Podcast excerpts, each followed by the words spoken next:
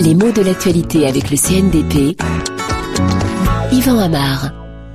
Martine Aubry, candidate, tente de fendre l'armure. Fendre l'armure à son tour. Deux des grands quotidiens français ont utilisé la même image et le même jour pour parler de l'une des candidates socialistes à l'élection présidentielle française. Alors cette expression bizarre, c'est fendre l'armure. Elle commence donc à être à la mode, mais elle est encore relativement peu fréquente. Elle a l'attrait du neuf. Hein. Ça pourrait devenir un cliché, ce n'en est pas encore un, et la rareté de l'image attire encore l'oreille comme une façon originale de souligner quelque chose. Alors, de souligner quoi? Qu'est-ce que ça veut dire fendre l'armure? On parle de Martine Aubry en disant que c'est ce qu'elle aurait intérêt à faire, c'est-à-dire, eh bien, laisser tomber ou peut-être faire semblant de laisser tomber son personnage peut-être trop sérieux de femme politique en effet, on dit qu'un de ses handicaps provient d'une de ses qualités. Personne ne met en question sa force de travail, sa réflexion sur les questions politiques, sa connaissance des dossiers.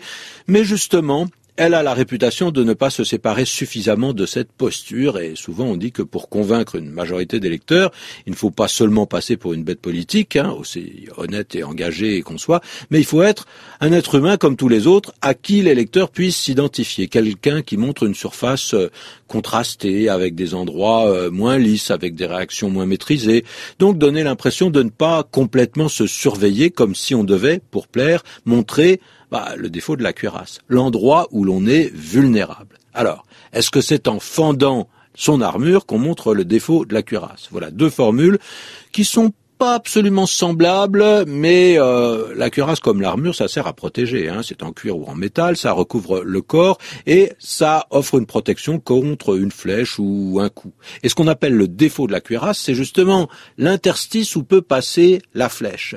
Donc, il s'agirait de fendre la cuirasse de l'extérieur vers l'intérieur pour atteindre la personne qui se protège dans ce cas-là. Mais quand on utilise l'autre expression, fendre l'armure, bah, ça serait plutôt le contraire, la fendre de l'intérieur et accepter de s'exposer. Bah, en deux mots, il faut se déboutonner un petit peu. L'expression là est tout à fait familière. Hein. Alors, on sait que les personnalités politiques sont si souvent attaquées qu'elles doivent, comme on dit, euh, se blinder, c'est-à-dire savoir ne pas être affectées, entamées par les attaques. Cela vient souvent avec l'expérience. Hein. Quand on dit de quelqu'un il s'est blindé, ça veut dire que ça ne s'est pas fait en un jour.